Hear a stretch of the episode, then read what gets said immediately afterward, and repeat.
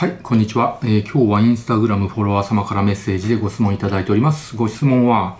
大久保公園などで立ちんぼしている女性は何で風俗で働かないんですか？売春は違法なのになんでわざわざリスク高いことしてるんですか？っていうご質問なんですけど、まあ、あの立ちんぼの女性なんで風俗で働かないのかっていうご質問なんですけれどまずね最初に言わせていただきたいんですけれどあの大久保公園とかで立ちんぼしている女性、まあ、あれはですね明らかに違法行為なんですよ。なので、まあ、やっぱり警察がね、もっと真剣に取り締まらないといけないと思います。まあ、多少取り締まってはいるんだけれど、もうあそこでね、立ちんぼできないようにするぐらい、しっかりと取り締まらないといけないと僕は思います。あれはもう日本の恥だと思いますね。まあ、の場所に行けば、その光景がですね、見られてしまうわけだし、外国人にも見られるし、あとは、その、買う男も僕は最低だと思いますね。はい。もう、未成年の女の子を買う男なんか特に最低だと思うしもちろん成人女性をですねああいう場所で買う男っていうのも最悪だと思います、まあ、基本的にその管理売春とか斡旋とかがなくてもやっぱりあの行為はですね勧誘している行為になるのであの基本的に違法です。もっともっと取り締まらないといけないと思います。という前提で質問にお答えしようと思うんですけれど、まあ、なんで風俗で働かないのか。それはですね例えばまず未成年の女の子だったらお店が雇ってくれないので、まあ、当然ああいう場所で働くっていうことになります。はい、じゃあ成人の女性はどうかっていうと、まあ、成人の女性ですねやっぱり最近の若い人はですねコスパ重視タイパ重視なのでなので風俗で働くんじゃなくて、まあ、自らね立ちんぼして勧誘して、まあ、男性の方からね声かけてくるんですけどそこで値段交渉してで売春行為をするっていう人が多いわけです、まあ、昔にも多かったんだけれどやっぱり特にね最近も若い日本の女性がああいう行為するってもう見て僕は耐えられないんですね。でじゃあ風俗店ってなるといろんな風俗店あるんですけどその箱ヘルとかデリヘルとかソープランドとかあるんですけれど、まあ、そういう場合そういう店で働く場合はですね、まあ、今の若い人たちにとっては、ま、コスパが悪くてタイパが悪いってことになるんですね。例えば店に所属して働く場合は基本的に店がまあネットとかで宣伝したりとか看板とかで宣伝して、まあ、集客してでそこで、まあ、最初はフリーのお客がまあ、つあのついてって感じ。で、えー、いろいろねそのフリーのお客相手にしていくうちでそのまたリピーター、まあ、本指名取ったりとかあるいはネットでですねいろいろ SNS、まあ、Twitter とか TikTok とか写メ日記とかで、まあ、アピールしてそれそれを見て、えー、パネル指名してくれたりとかですね、まあ、そういうふうに集客してそこでお金を稼ぐわけなんですけれどまあそれだとですねの女性によってはですねなかなかお客さんがねつかないってこともあるんです。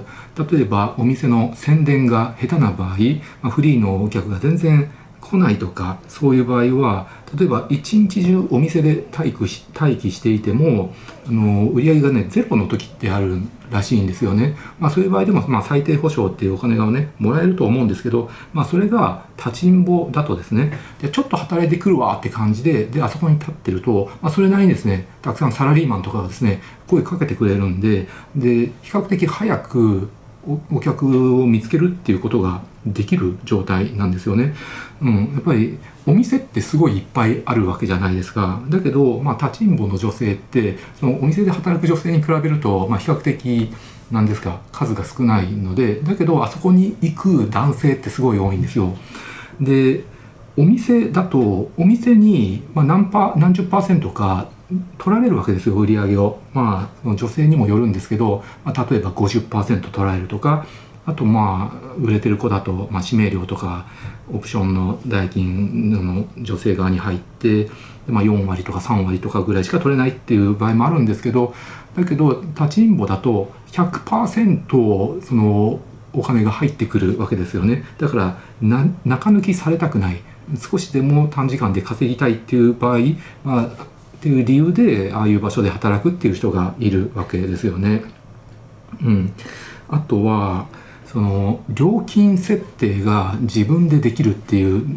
ていうのもありますよね。基本的にお店で働く場合はあの料金ってみんな一緒なんですよね。まあ、それは例えばそのプレミア料金とか指名料とかで多少料金違ってくると思うんですけど基本的にお店ってお店ごとの料金があの決まっててその料金なんです。なので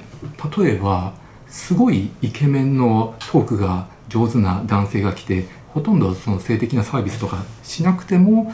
あるいはその見た目がですねあんまり良くない油切ったで太ったねおじさんとかがすごいねちっこくやってきたりとかですねその嫌味言われたりとか説教してきてで挙句の果てにそのやることもすごいあのねちっこくて嫌な感じ。あのでも料金は一緒なんですよね。だけど立ちんぼの場合だと料金って交渉で自分で設定するわけなので、まあ、例えば見た目がですねなんとなくそのあの好きじゃないおじさんで太ってて油ぎっててあのねちっこそうだったら断るっていうこともできるしあるいはものすごい高い料金をふっかけてそれだったら我慢するかっていうこともできるしあるいは、まあ、この人だったらいいかなって思ったらそんなに高い料金ふっかけないとかですね。まあお客を選ぶことができるのとあと料金をね自由に設定することができると、うん、あとはあれですよね。そのやるやるその性的なこともある程度料金で設定することができるわけですね。これ本当に良くないことなんだけど、まあ、まあ、大抵その本番行為をするわけですよね。まあ、もちろんこれ売春になるんで違法なんですけれど、まあ、これがその日本の風俗店とか浴場とか飲食店って言われてるところまあ、ほとんどのところはその本番行為はできないんですよね、まあ、ソープランドとかあるいはチョンノマとかね飛び出しんちとかそういうところでは一部できるところあるんですけれど半分合法的にできるところがあるんですけど、まあ、ほとんどのところはその本番行為できないんですけど、まあ、基本的に立ちんぼだったら本番行為ができるのでだから男性がですねたくさん集まってくる。で男性側も女性側と同じで、まあ、コスパがいいからっていう理由でそういうとこに集まってくるっていうところがあるわけですよね。うん。そう。なのでそのサービスによってその例えばコンドームをつけるとかつけないかとかですね。あのサービスの内容によって料金を決めるっていうことができるわけ。なのでそれでコスパがいいっていう理由はあると思いますね。はい。という感じなんですけれど。まあその代わりですねそのディスクっていうのはあるわけです。例えばこれがお店だった場合、まあ、箱のお店だった場合は例えばお客さんがですね乱暴なことをしてきたりとか違法なことをしてきた場合はすぐにお店のですねボーイさんとか店長とかがですね助けに来てくれるわけですよね。あのだけどあのこれが密室になっちゃうわけですよあれだと立ちんぼだとホテルの中とかでやるわけなのででなおかつ助けてくれる人がいない。でこれがデリバリーのヘルスの場合でも、まあ、基本的にそのドライバーさんがすぐそばにね待機してくれたりとかするわけなので、まあ、何かあったら連絡してすぐ来てくれるとかなのでお店だったら守ってくれる人がいるんだけれど立ちんぼの場合はもう完全に一人でやってる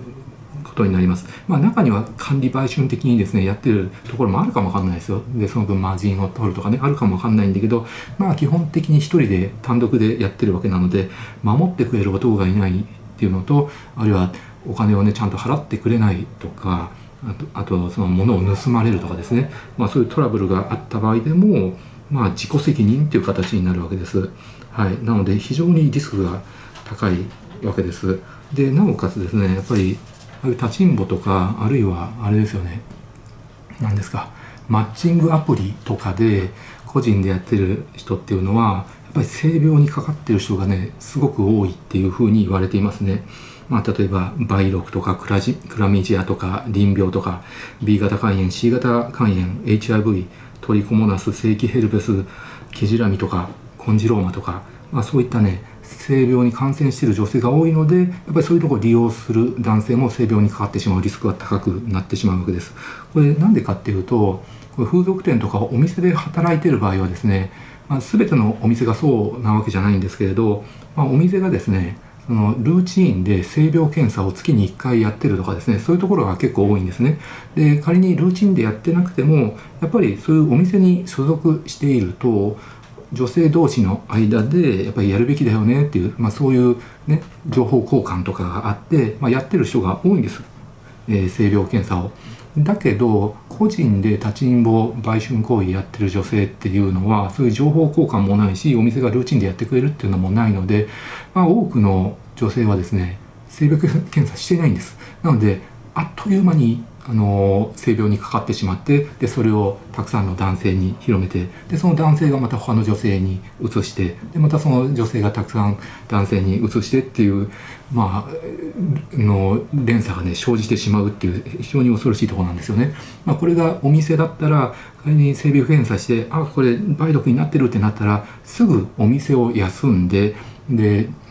抗生剤によるね治療してで治ってからお店に復帰するっていうことがあるんですけどまあそれが個人でやってる場合はあのそれに気づかなくてでたくさんの人を感染させてしまってでひどい症状が出てこれはおかしいって思って病院行ってで治療を受けるんだけど、まあ、治療を受けてる最中感染力があっても、まあ、お金が欲しい場合はそのまんままたあの仕事しちゃう、まあ、仕事って言っちゃいけないんですけどそういう立ちんぼのことをね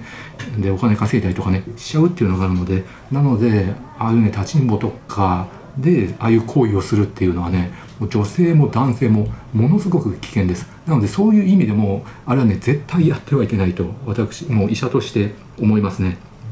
で結局ねその立ちんぼとかあるあとマッチングアプリのパパ活とかやってる人ってその貧困でどうしてもお金が必要でやるっていう人も一部いるんですけど、まあ、最近の調査だと大体半分ぐらいはホストに貢ぐとかあるいはメンチカに貢ぐとか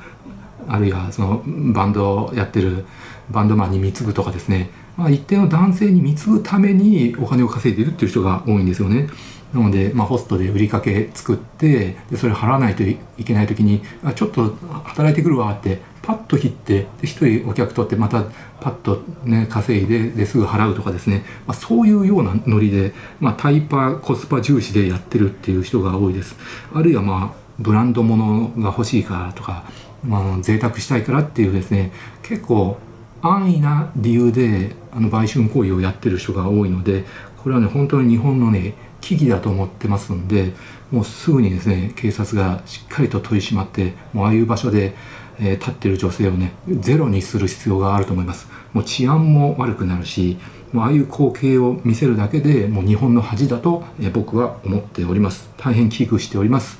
はいというのが僕の意見です。ご視聴ありがとうございました。